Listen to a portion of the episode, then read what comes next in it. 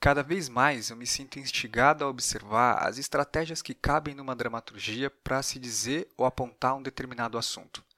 Eu gosto de buscar os fios dentro de uma narrativa que mostram como ela está se referindo ao macro por meio do micro, ou como uma trama mais específica é construída para, na verdade, falar de um contexto muito maior, mais geral.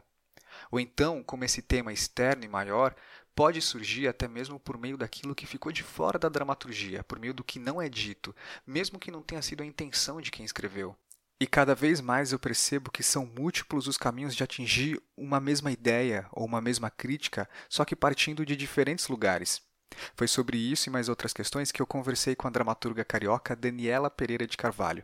Eu não conhecia a Daniela, a não ser pela dramaturgia de Cachorro Enterrado Vivo, com a qual eu tive contato há um tempo. Quando eu li esse texto, eu fiquei espantado ao perceber esses fios que esticam a dramaturgia para muito além do que ela simplesmente está trazendo com as personagens, com as viradas e com as lacunas. Nessa conversa, eu tive a oportunidade de entender como foi o processo desse e outros textos da Daniela e conhecer os caminhos da dramaturgia dela.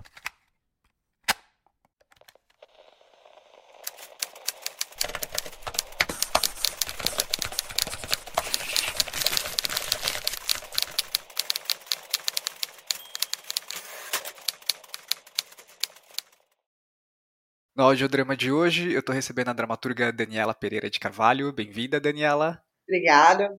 Algumas pessoas já devem ter ouvido o seu nome. É, eu confesso que eu ouvi o seu nome quando teve a primeira a temporada aqui do Cachorro Enterrado Vivo aqui em São Paulo, que eu não cheguei a ver, mas eu tive contato com o texto, achei bem legal. E, enfim, a gente vai falar disso e de outros textos, mas como a gente sempre começa aqui, eu vou pedir para você começando é, se apresentando para quem está ouvindo, para quem não te conhece. É, então, eu sou dona em Teresópolis, mas eu trabalho moro no Rio a minha vida toda. Eu tive aula com Domingos Oliveira quando eu era nova mesmo, tinha 14 anos. Comecei a querer fazer teatro. Nunca mais quis fazer outra coisa, na verdade, desde desse dessa curso com Domingos, no, no, que então se chamava, hoje ainda se chama Teatro Casa Grande no Leblon. Foi numa, na época de confissões de adolescente, da primeira versão, a versão raiz mesmo. Sim. E, e aí, logo depois, eu era bem adolescente, eu nem era adolescente direito. E aí quis fazer teatro, não quis fazer mais nenhuma outra coisa da minha vida. Só fiz isso. Fiz cal. Na época eu ficava um pouco na dúvida se eu queria ser atriz, era muito jovem, que sabia que eu queria fazer teatro. Também não tem uma escola de dramaturgia, é, aqui no Rio ainda não tem, ainda não existe. Em São Paulo eu sei que tem várias.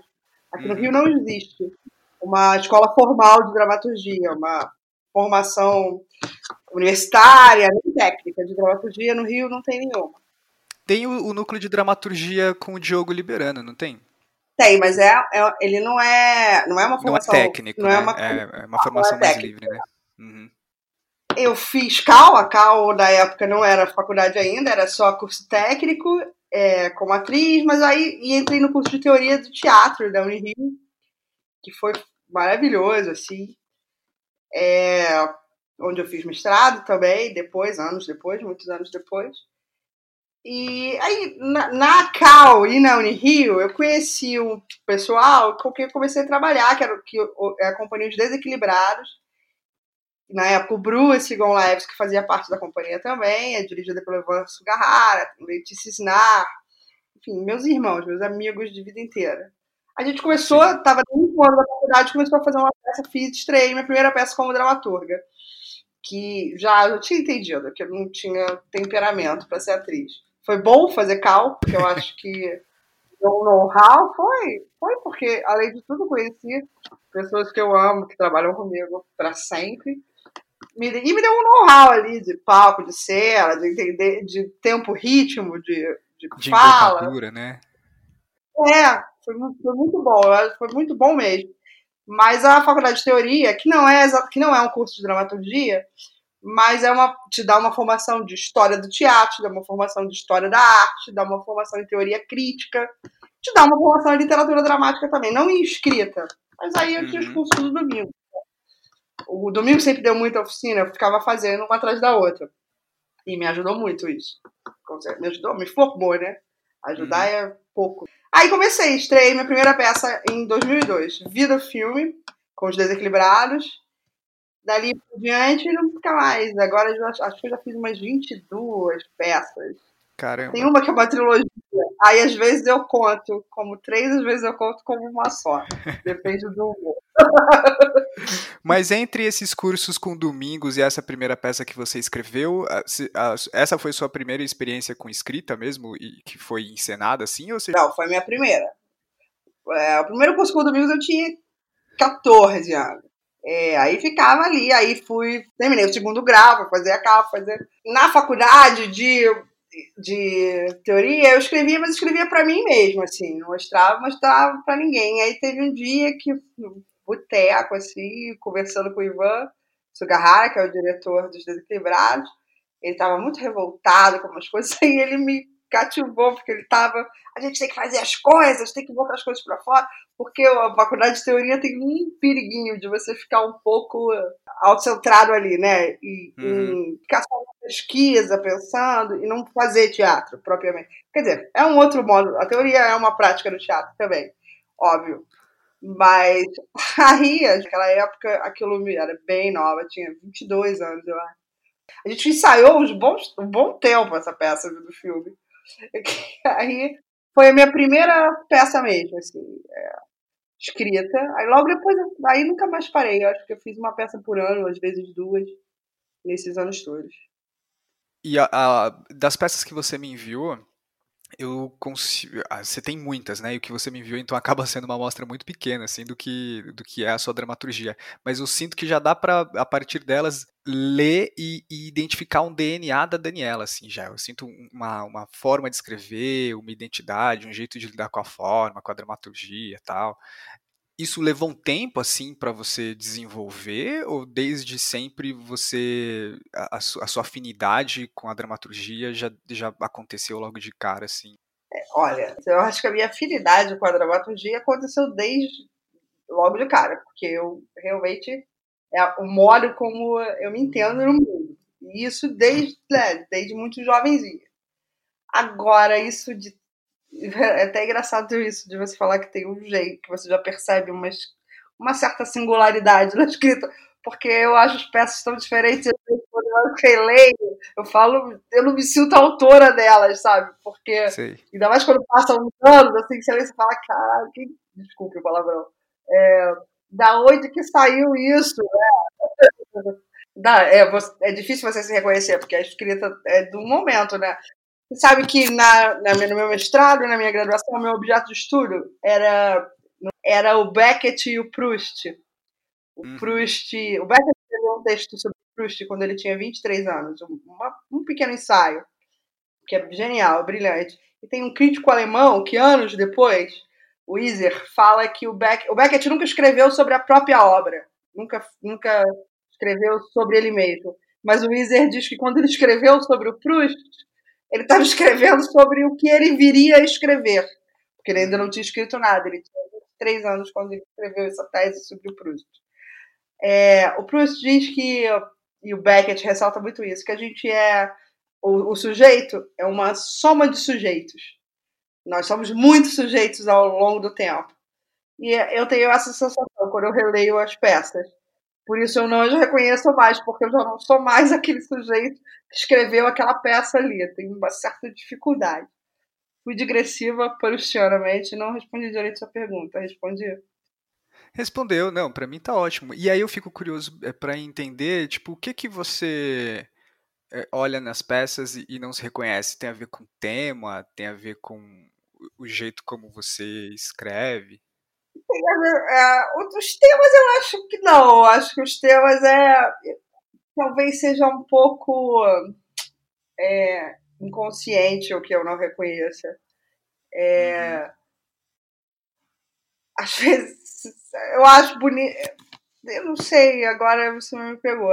Essa pergunta é boa. O que, que eu não reconheço? Nunca tinha parado. Eu simplesmente pensava que eu não reconhecia. Não tinha parado para pensar o que, que eu não reconheço. Mas você não se reconhece, é, tipo assim, de um jeito bom ou de um jeito ruim? É, é de um jeito de, tipo, um estranhamento, não é nem bom nem ruim, é um estranhamento. Eu acho que, né, é, é como se aquilo já não... Você fala, nossa, é, não reconhecer, eu acho que é isso do Proust. Como eu não sou mais o sujeito que escrevia aquela peça, a minha cabeça já mudou muito. Eu gosto das peças, acho elas bonitas, eu, as temáticas delas não são caras todas. Em nenhum momento eu acho que escrevi alguma peça sobre alguma coisa que ainda não é minha cara. Uhum. Mas eu não vejo como é que eu consegui. Talvez esteja tipo, cara, bicho, o que, que eu estava pensando quando eu escrevia? A maioria das coisas eu gosto muito. É, todas elas. Eu, é porque uma peça é uma história, né? Você escreve a peça, depois você produz a peça. Como você faz isso assim com o mínimo de integridade, mesmo algumas foram mega um grande sucesso, prêmio, foi premiada, outras foram só peças ali que entraram em cartaz, mas não tem esse juízo de valor, porque todas, né? Tem Sim. aquela história ali que você construiu aquelas pessoas, é sempre prazeroso. É, quando, eu, quando eu digo que eu percebo assim um, um, DNA, assim, pelo menos aqui das peças que eu li, o que me chama a atenção é que todas elas tão, se preocupam mesmo em contar uma história, né? Em, em, em, trazer alguma coisa mesmo, assim, diferente, sei lá, dessas formas mais contemporâneas que você tem que brigar com a dramaturgia uhum. para entender o que está ali, ou é uma dramaturgia numa forma diferente que vai fazer mistério, que vai entregar a história com mais com pistas assim, né? A história, às vezes não tem essa ideia de história também. É, é uma uhum. a personagem mais esvaziada.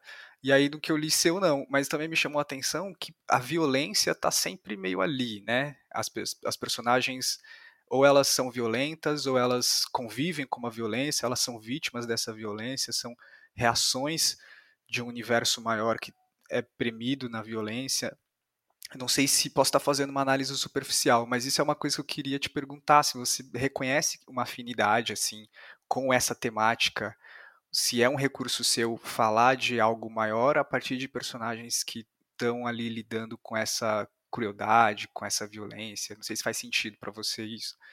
Faz sim, faz sim.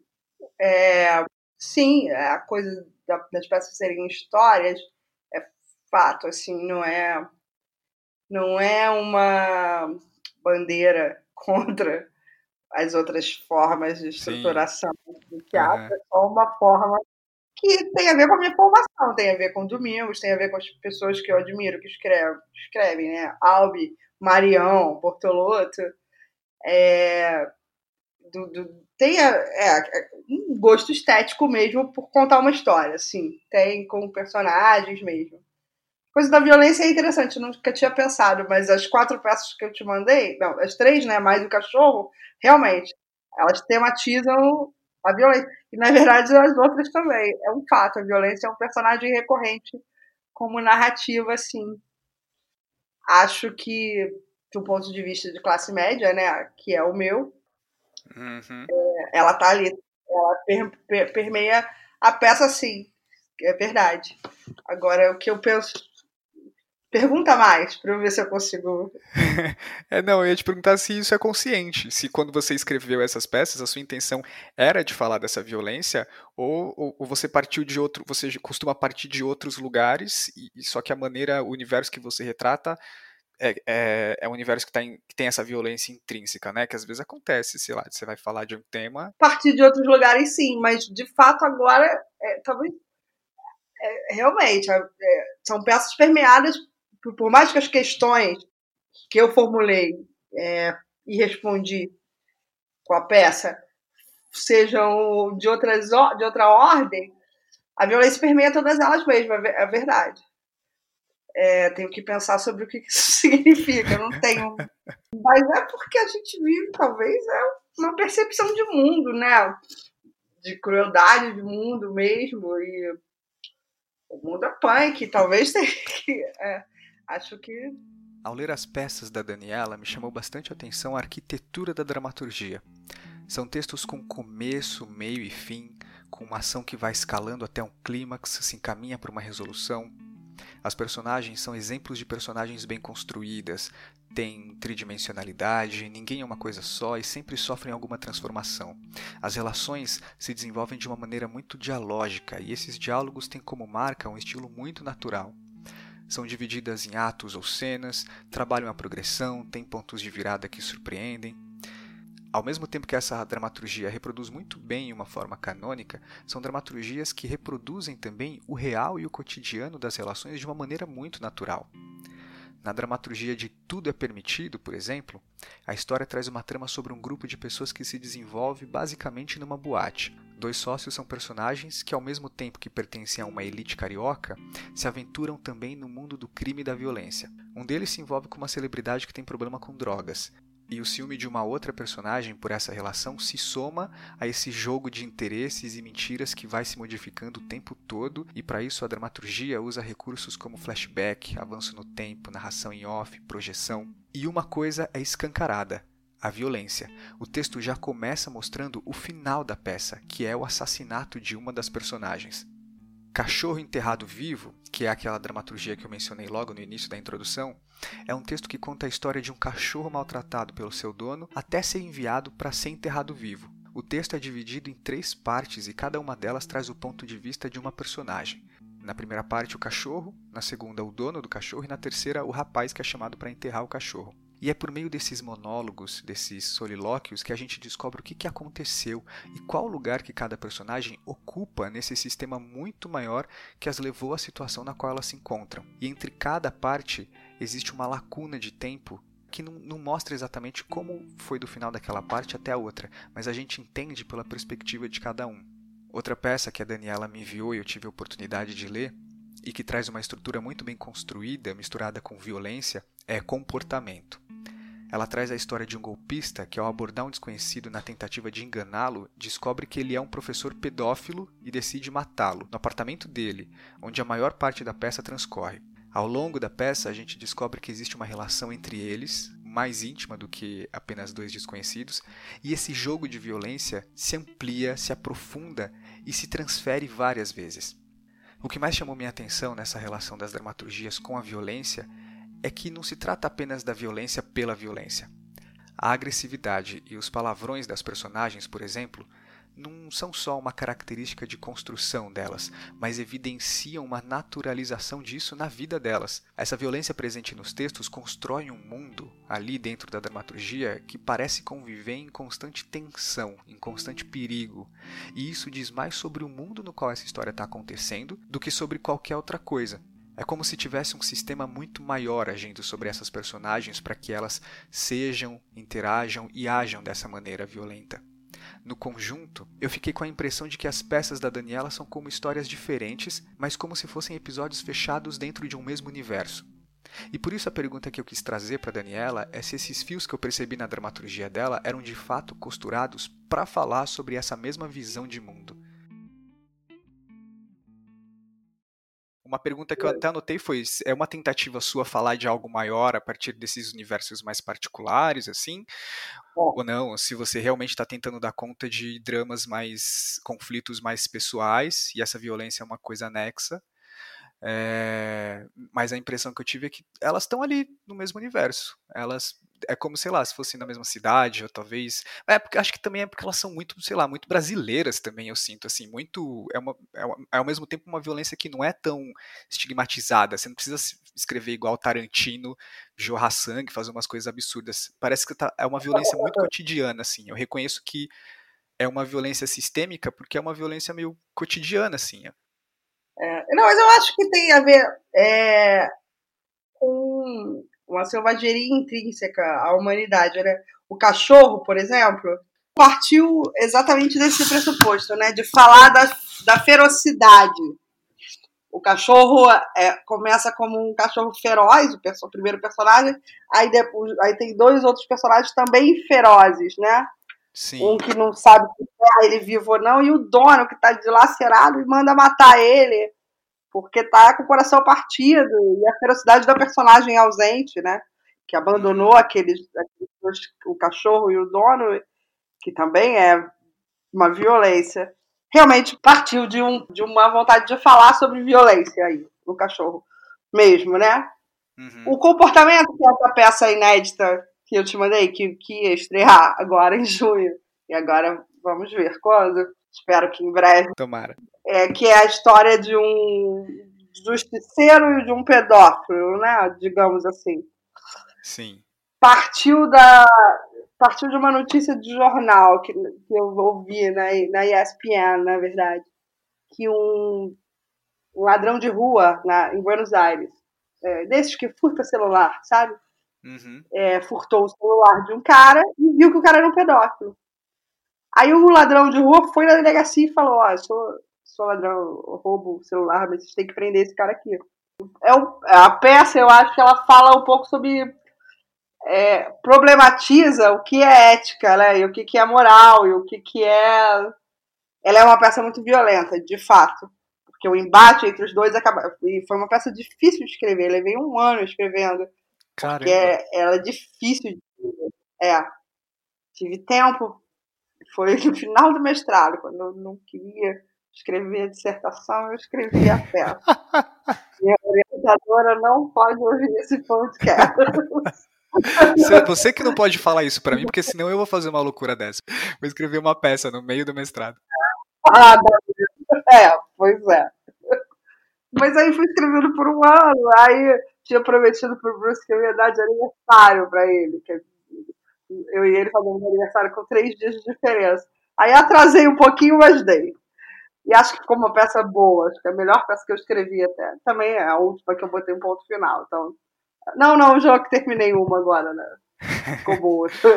E é outra coisa da característica das suas peças é que elas têm um fluxo muito bom, né, de, de ler assim. Eu até fiquei curioso se você tinha feito alguma algum curso de roteiro, porque ao mesmo tempo, porque ela lida com uma forma é, essa forma muito bastante dialógica, né? Ela tem pontos de virada espalhados no texto assim que vão movendo a ação, que às vezes a dramaturgia, pelo menos uma dramaturgia mais contemporânea assim, não se preocupa muito com isso, né? Às vezes as, as peças são muito contemplativas, mas as suas peças, além de tudo, são peças de trama também, assim, tem uma história muito bem encadeada ali. É, você se preocupa muito com isso quando se escreve assim no seu processo? Me preocupo, me preocupo é, eu gosto de trama, eu gosto de cenas assim que tem o, o soliloquios, essa peça começa com o soliloquio, eu gosto, mas eu gosto da trama, da, quando a trama vai se revelar. Eu, gosto, eu sempre gostei de filme, de peça em que, em que tem, que tem e, e gosto de, de, quando foge do clichê, sabe? Quando a Sim. trama dá uma virada para um lugar que não é óbvio, a trama segue por um detalhe é, eu gosto, me eu gosto, gosto, gosto de, de roteiros assim, gosto de. Eu não, nunca fiz curso de roteiro, não. É, de, de, dramaturgia eu fiz aula com Domingos, fiz um curso durante um ano que, passa, que passaram vários dramaturgos, que era o Nova Dramaturgia Carioca, isso era bem nova. E era bacana, era Bosco dava aula, Bosco Brasil, Miguel Falabella deu aula é, Marião deu aula, e tinha professores de todas as. Professores muito diferentes, eram plurais, sabe? João Bittencourt, que é um comediógrafo, já falecido, mas um comediógrafo muito famoso, que não tem nada a ver comigo exatamente, mas foi interessante fazer a aula dele, sabe? E uhum. foi essa formação, nunca fiz nenhum curso de roteiro, não. Mas eu me preocupo, me preocupo sim é uma coisa que eu preocupo não é a palavra, é porque é uma coisa que me interessa, saca? Eu tenho muito interesse na trama, em descobrir, fazer ela se desdobrar de maneira diferente. Eu tenho muito interesse nisso. É uma coisa que me interessa muito. E quando você vai abordar uma história, tipo essa história real que você viu, é, essa, você precisa tramar isso primeiro, como você vai escrever, ou, ou pôr essa trama, essa estrutura é algo que vai acontecendo no seu processo? Vai acontecendo no meu processo. Eu traça um ponto de partida. É, por exemplo, eu já tinha o ponto de partida dessa peça, quem me deu foi a história, né? Uhum. É, foi a notícia de jornal que eu vi. Eu pensei, pô, isso é uma peça. Aí comecei escrevendo. Aí come, comecei com a ideia de que o ladrão de rua. Transformei o ladrão de rua num golpista, né? Um, um cara um 71 que faz. Aí comecei, fiz um monólogo inicial dele fui desenvolvendo depois. A ideia de que, um, de que eles eram pai e filho veio depois. Eu comecei a construir isso no meio. Aí vem o trabalho de trabalhar, pegar uma peça e, e trabalhar longamente uma peça. Por exemplo, o comportamento foi um prazer. Foi difícil, a peça foi difícil de escrever, mas é um prazer também, porque a peça vai ficando mais sofisticada. Você vai botando. Você tá ali todos os dias trabalhando nela, trabalhando nela, as, as coisas vêm. É bom, é bom. E não tem um plano inicial, tem um plano de partida e vou construindo o, o plano no trabalho diário ali, no, no expediente diário de trabalho. O cachorro foi assim também, porque o cachorro, é, é, do, do, que eu li, é o que mais difere na forma, né? Ele é dividido em três partes, cada parte na perspectiva de um personagem. Isso, isso, isso veio também no processo você já achou que, que ia ser assim? Uma notícia de jornal. Uhum. É, é, também veio, tô lembrando agora. Eu vi uma matéria de um cara em Santos que tinha um, um vigia de rua, de um terreno baldio, que passou uma pessoa e falou: pô, te dou 20 reais se enterrar meu cachorro aí? O cara falou: enterra. Aí o dono trouxe o cachorro vivo, com a coleira, e entregou pro cara. O cara falou: o que, que é? Aí o cara, o, o vigia, chamou a Sociedade Protetora dos Animais e o cachorro estava sofrendo maus tratos, tava... autuaram o dono do cachorro que tentou enterrar o cachorro vivo. Foi daí que eu tirei a ideia da peça. É, tem uma coisa no cachorro que é uma coisa que eu tenho gostado ultimamente. Não, nem acontece muito no, no comportamento, mas é uma coisa que eu acho que, que é, é uma história em elipse, né? Sim. O que me fez contar essa história em três personagens divididos com falas foi essa ideia de elipse. Cada um conta uma parte da história de um ponto de vista completamente diferente e você só vai percebendo os pequenos encontros que tem, porque nem sei. O dono e o cachorro ainda tem mais, mas o do meio é meio solto dali.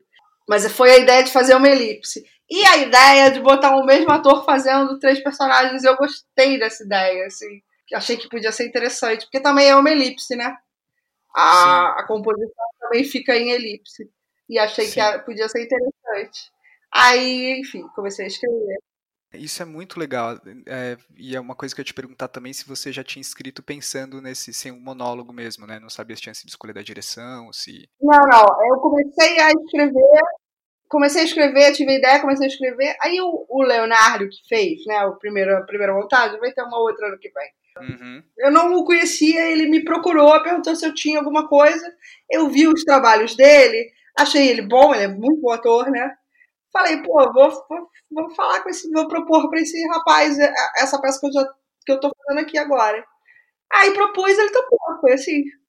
Mas a ideia da peça já existia, já estava já tava adiantada, escrito. Aí eu, aí eu li com ele pela internet mesmo, porque ele mora em BH, né? O primeiro monólogo, depois o primeiro e o segundo, lemos o terceiro. Ele levantou a produção lá em BH, depois foi para São Paulo e mas foi assim, é, eu já tinha pensado que ia ser um monólogo porque eu queria trabalhar as elipses, essa era a vontade. Aí tava em processo, conheci o Léo, ofereci para ele, ele topou e aí fomos assim, ofereci. É maneira de dizer, né? Porque foi uma parceria, Sim. ninguém comprou nada. Fizemos a parceria ali, foi legal, foi bacana.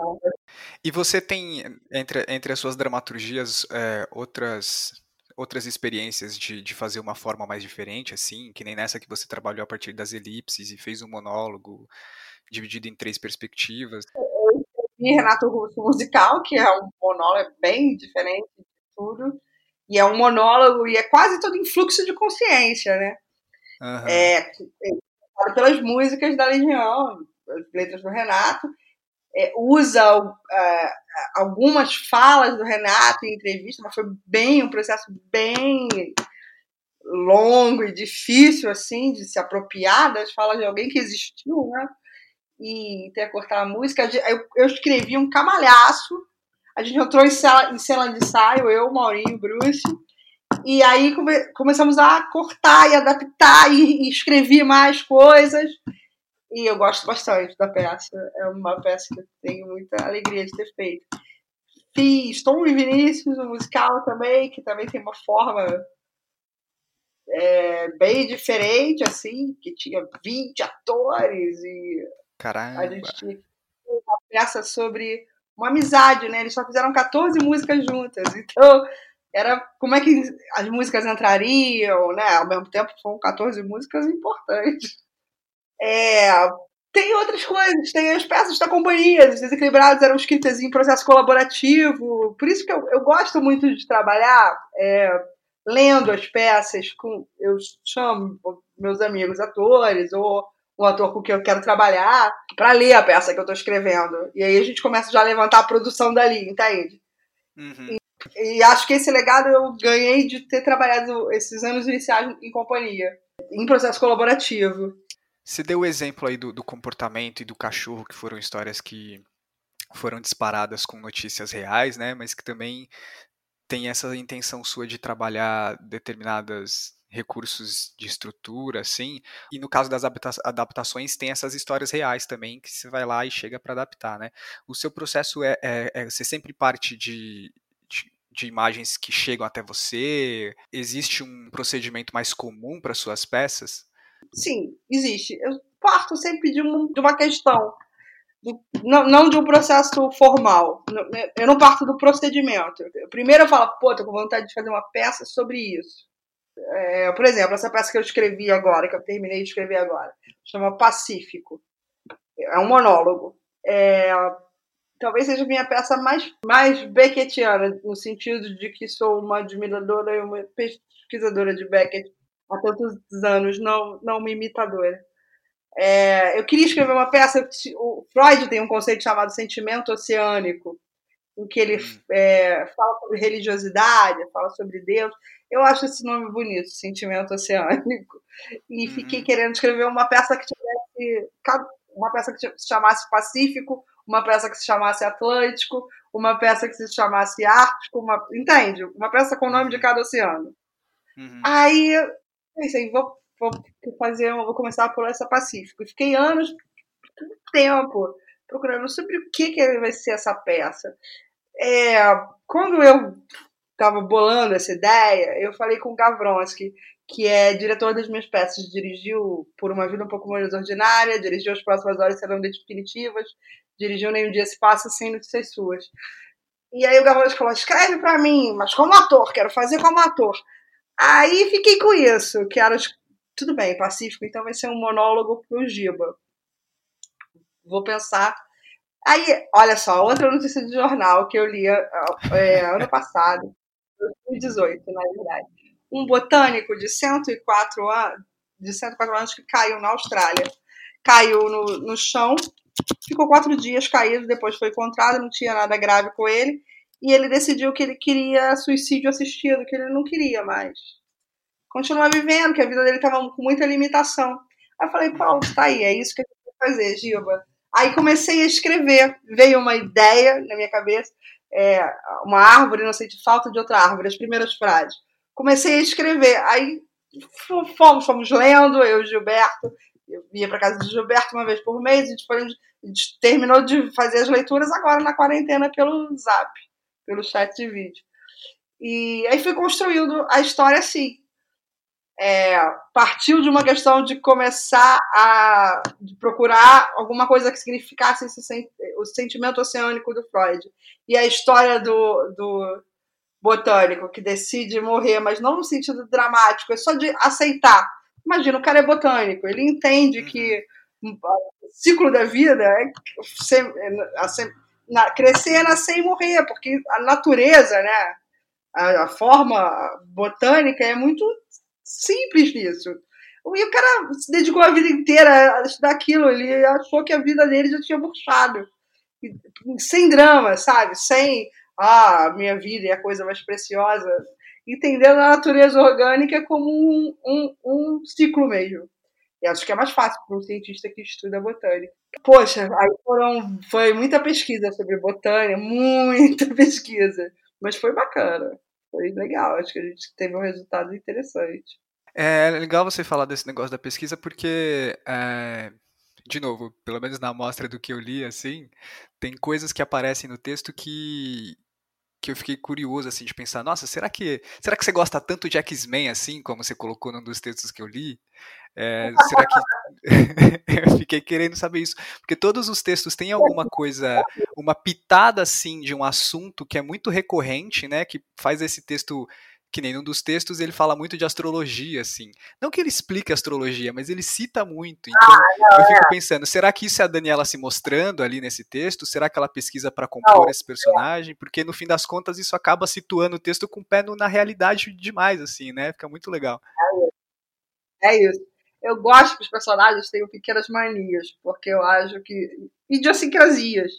Porque uhum. é isso, pô. É um dado de e gosto que essas vezes sejam pop, porque para criar uma identificação mínima ali com a plateia, né? Criar uma porta uhum. de entrada ali. Assim. Eu, Daniela, acredito em nada de astrologia. Não é questão de acreditar, acreditar não é a palavra. Eu não entendo e não leio, eu só gosto do meu signo, é Sagitário, uma palavra bonita. Sim. E acho legal falar que sou de Sagitário, mas não tenho nenhum. Mas o personagem lá tinha isso, porque a mãe dela era das próximas horas, né? A mãe dela era astróloga, mas era para criar uma. para criar.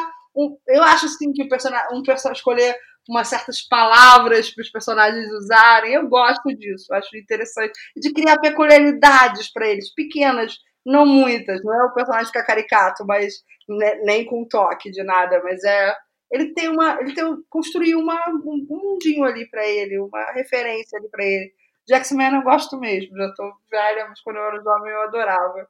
Acho interessante. Ah que bom que bom. Me identifico então que eu torci muito para que você gostasse de X-Men também. Eu gosto de X-Men gosto adoro.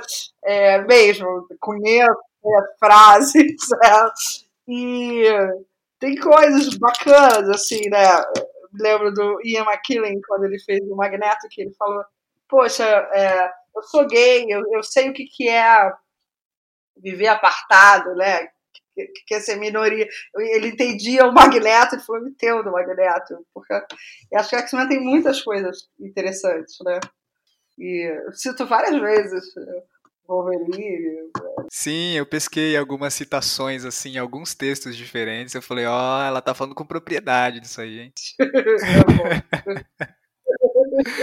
Tem uma última coisa que eu queria te perguntar. Eu vou tentar formular aqui a pergunta que é se. Eu não sei se você reconhece, se você acredita que tem um estilo é, dramatúrgico que você tem mais afinidade, que você persegue isso, você tenta desenvolver, e se a mesma coisa acontece numa temática, assim. Você falou que alguns textos foram disparados a partir de notícias reais, ou de desejo de tratar determinado recurso, de contar, mas é, tem, tem alguma. Não sei se é tema, mas ó, algo que você, com a dramaturgia, sempre tenta causar, assim, porque o primeiro que eu li foi o Tudo é Permitido. É, uhum. E aí tinha toda. É, era uma, é uma trama muito. com muitas camadas, né? Muitas subtramas. De repente elas se encontram no final, assim. Tem a trama da menina, que é a namorada do cara, o cara que é só. Esse cara vai ser sócio do, do outro cara dono da balada, que vai ser amigo do cara. E, e, sabe, assim, essa, essa coisa intrincada. E aí eu fiquei pensando, acho que no final das contas, para quem lê, acho que é possível tirar dali uma interpretação que é também uma crítica a essa sociedade, né, um pouco, a como essas coisas sujas acontecem, não sei o quê. Mas eu fiquei pensando, será que é a sua intenção também com, é, construindo tudo isso e falando desses temas também é para apontar para determinados lugares? Tem algum tema, tem algum alguma coisa assim, alguma coisa que você do seu olhar que você tenta sempre trazer, mesmo que não seja algo que, que tivesse naquela notícia, que seja próprio desse tema? Tem sim. Tudo é permitido, é, com certeza. Assim como por, por, por uma vida um pouco menos ordinária, ele é exatamente. Tem isso mesmo. Ele, ele é um pouco sobre. Não sei como falar hoje em dia, porque é uma peça de 2005, né? Já tem 15 anos uhum. que eu uhum. escrevi. Mas é. Mas tem uma coisa que permanece, eu acho aí, que é, que é vou usar de maneira temerária o termo lugar de fala, né? Mas vou usar no, no, sentido senso comum, não no sentido acadêmico. Eu vou frisando isso. Qual é o meu lugar de fala aqui como dramaturga? Assim, é o lugar de fala de um privilégio branco, privilegiado, uma privilegi branca privilegiada economicamente. Então, apontar para a desconstrução de uma lógica da sociedade de consumo enfrentar isso, eu acho que sim. É, sem contar as outras bandeiras. Eu sou mulher, né? Então tem que lutar contra a misoginia e o patriarcado e, enfim, a heteronormatividade, sempre, sempre se colocar contra isso. Mas tem uma desconstrução aí de, de um universo pequeno burguês que sim, eu, eu, eu acho que é recorrente e é um plano mesmo. É uma vontade mesmo de problematizar esse lugar, que é terrível muitas vezes. Sim, sim. Inclusive elucida muito para mim que, que essa, esse é o ponto mesmo, né? Acho que, pelo menos para mim, acho que existe essa percepção de que existe essa crítica, né? Mas agora que você fala e, e nomeia mesmo que é essa problematização que você faz, fica muito claro que é isso mesmo. Hoje em dia a gente, né, a, tá tendo todos esses aprendizados, né, de das lutas identitárias que tem pontos negativos e tem pontos positivos, mas de como desconstruir o patriarcado branco heteronormativo da sociedade de consumo. Acho que o meu lugar de fala nisso é do lugar de fala de quem estudou a vida inteira numa escola particular, que nunca teve problema de falta de comida em casa. Não, não, te, não tive isso. Minha família não é rica, é de professores. Mas eu nunca tive instabilidade, assim, sabe? Uhum. Então, o meu lugar de desconstrução é, de, de ataca, é, é atacar esse senso comum que me cerca, que é o senso comum que me formou ali, meus colegas de escola, né, que são é, é, é um ponto de vista pequeno burguês, um pouco como de muita gente bacana, interessante.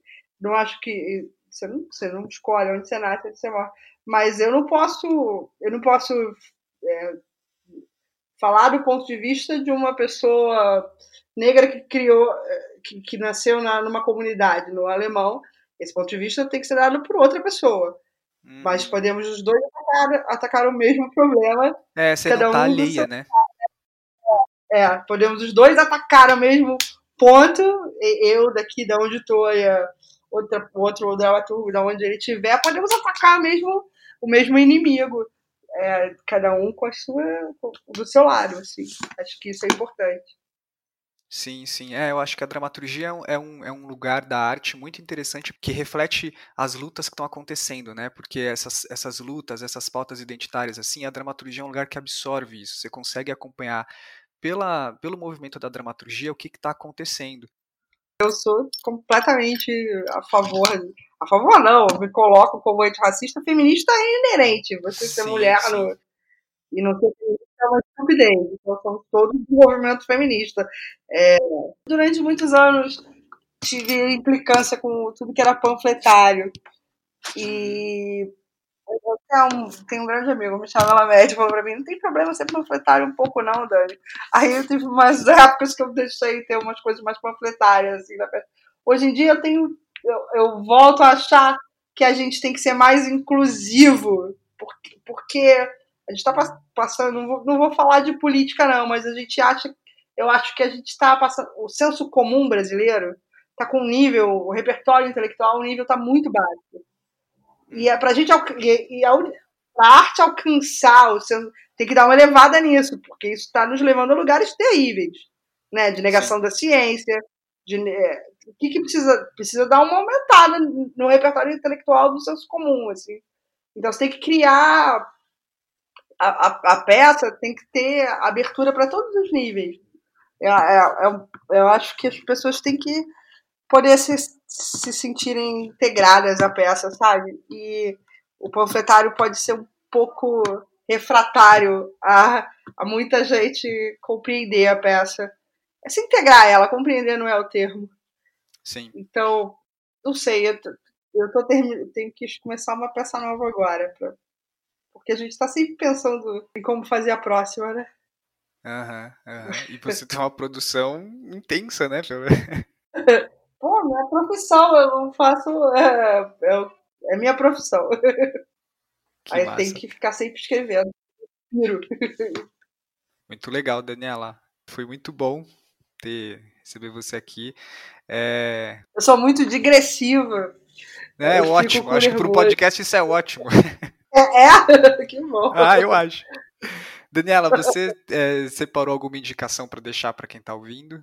Olha, eu estou lendo nesse momento, eu me, me empreendi na, na, na, nessa na, na, quarentena, comecei a ler, já estou no meio dos Irmãos Karamazov, do Dostoiévski, porque eu li pouco Dostoiévski, eu só tinha, eu só tinha lido Crime e Castigo, O Idiota e O Jogador.